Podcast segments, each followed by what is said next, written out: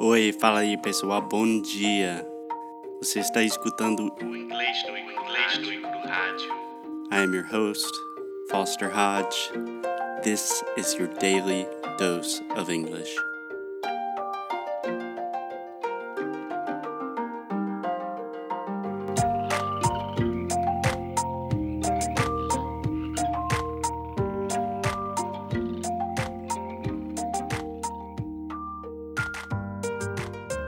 Hey, hey, Alexia, how are you doing?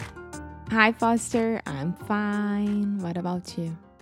I am physically, mentally, spiritually, everything you could imagine exhausted and why is that? for a number of reasons, um, which we will explain in the episode today. But I think the most important reason is it's super hot and we are taking care of 11 dogs. Yes, we are taking care of 11 dogs and we are in Portugal. Yes. So that is what we're talking about today Portugal.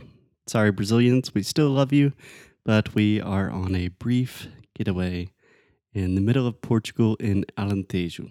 Yes, Alentejo region is a central region, almost next to Spain. So, yeah. That's it. And right now it's summertime, of course, and it's like 38 degrees today. Yeah. So like 38 degrees Celsius, almost 100 degrees Fahrenheit.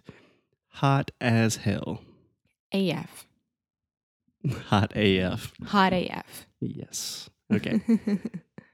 So, Alexia, today we have a lot of good stories from the last week. We disappeared from the internet, we had a lot of travel problems. But today I just want to hear your first impressions about Portugal. yes. So, I am Portuguese citizen as well. Yes. So you say, I am a Portuguese citizen. I am a Portuguese citizen. Yes. And also you could say, I have Portuguese citizenship or I have a dual citizenship, meaning that you are both a Brazilian and a Portuguese citizen. So the better way for me to say it's at The best way. the best way. So one thing, I lost my English from the past week.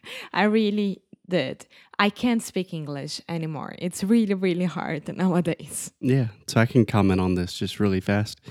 So we've been speaking almost exclusively Portuguese for the last week because we're in Portugal and we were with a Portuguese family, Portuguese dogs, and everything. And it was, it's crazy how much English Alexia has forgotten in one week. Sometimes I will be tired and I will speak English, and she's trying to say the most simple thing, and she can't. And we'll record an entire episode about the fluidity, fluidity, oof, just how language is fluent. It can come and go. Yes. Yes. Anyway, good luck today, Alexia. so, um, what I was talking about? Ah, yeah, I have a duo. Hey, hey, Huh? what was I talking about? What was I talking about? Você vai sofrer muito Oh my God. hoje. um, I have a dual dual citizenship Right. Exactly. because of my mom's family. My grandfather is he was um, Portuguese from the Mhm. north of Portugal, and since I was two years old, I am Brazilian Portuguese. Yeah, Yeah. so in a way, this is really kind of a homecoming of sorts for you, right? Yes, and this is the first time that I've I am my other country. Yeah, so just imagine this. This is crazy to me. You are 28 years old. You have been a Portuguese citizen almost your entire life. You have family from Portugal. You still have some relatives living in Portugal. And this is your first time here. Yeah, yeah. This is my fourth time here. Yeah, you used to live in Madrid. Yeah. And Yeah. for you, it was easier to come here. Yeah. But an interesting fact also this is the first time that I have visited Portugal since I learned Portuguese. Yeah. So, just to clarify, I lived in Madrid for almost two years, about 10 years ago. And it was very easy to go from Madrid to Lisbon or Madrid to Porto. And I would just speak Spanish. And everyone was like, Ugh, This asshole. but anyway, how does it feel the first time being in your second home country? Um, it doesn't feel weird at all. I I feel like I am at home most of the times. Yeah, I would say most of the time. Most of the time I feel like I am at home, but it's a weird sensation, you know. In what way? In a way that at the same time I am from here, I am not. Yeah. I mean, I would argue you're not from here because this is the first time you've ever been here. Yeah. So at the same time, I know a lot about Portugal, the cultural things and how to deal with Portuguese people because of my family. Mm-hmm. But this past week, it has been crazy, crazy, crazy, crazy. And Crazy in what way? Like, are there specific things that you were expecting that really surprised you or something like that? no, I forgot how Portuguese people eat everything, every Yeah. single thing, because Portugal used to be a very poor country, right? Because of everything that happened in the world. because of everything that happened in the world? It used to be a very poor country. Okay. A very brief history of Portugal, but uh, okay. I'll accept it. Um, and since the Portuguese were really, really young, right? My grandfather, he would have 105 years old right now. So, Okay, Emma. ah. Ai, he- ai, gente, eu desisto. Eu posso refazer esse episódio? Não pode não. E não desiste, não. Não pode fazer isso. Since he was, no, he would be, He, would, be- 105 years old now. yeah, he would be 105 years old now, When did he die? 10 years ago. So he passed away when he was 95? Yeah.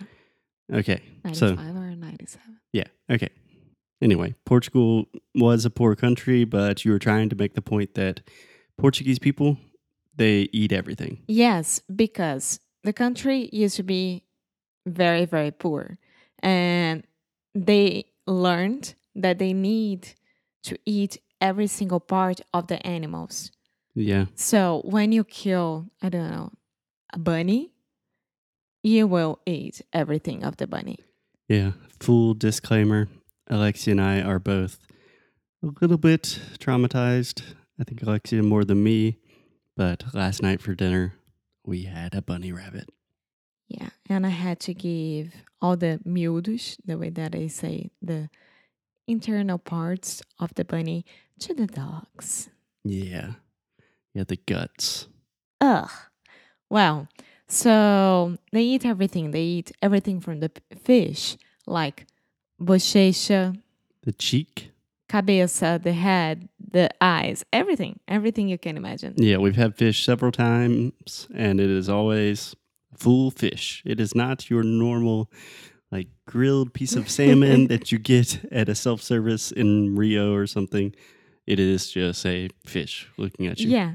And this passed from generations, right? So everyone learned that you had to eat like that. Yeah. Yeah. It's so a Portuguese cultural people thing. eat everything. Anything else that has particularly surprised you? Mm, I don't know. What about you? I think the first thing for me is the heat. I mean, it is so hot. But that is just climate. We are in central Portugal, so it makes sense.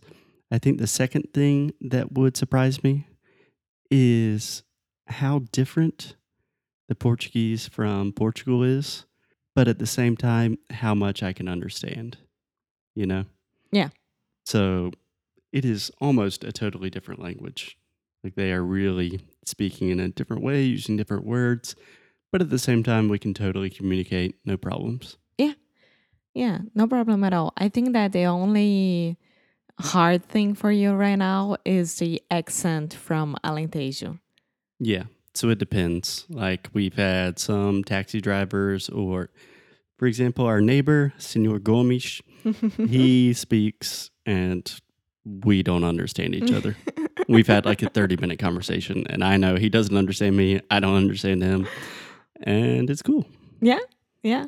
So, what we want to tell you guys is that we are alive and we are barely, back. barely.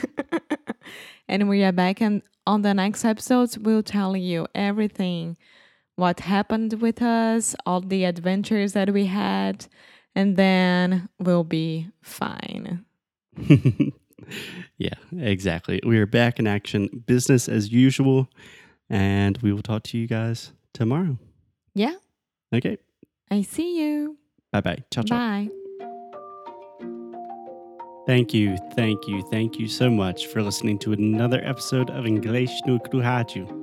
If you like what we do, if you want to support the show, please check out EnglishNoCru.com. At EnglishNoCru.com, you can find everything from the worksheets for these episodes to learn all of the best pronunciation, vocabulary, grammar, real English, the way we speak it on the streets. You can also do personalized private coaching sessions with me in our pronunciation course, Sound School. Most importantly, keep up the good fight and lose well. Até já já.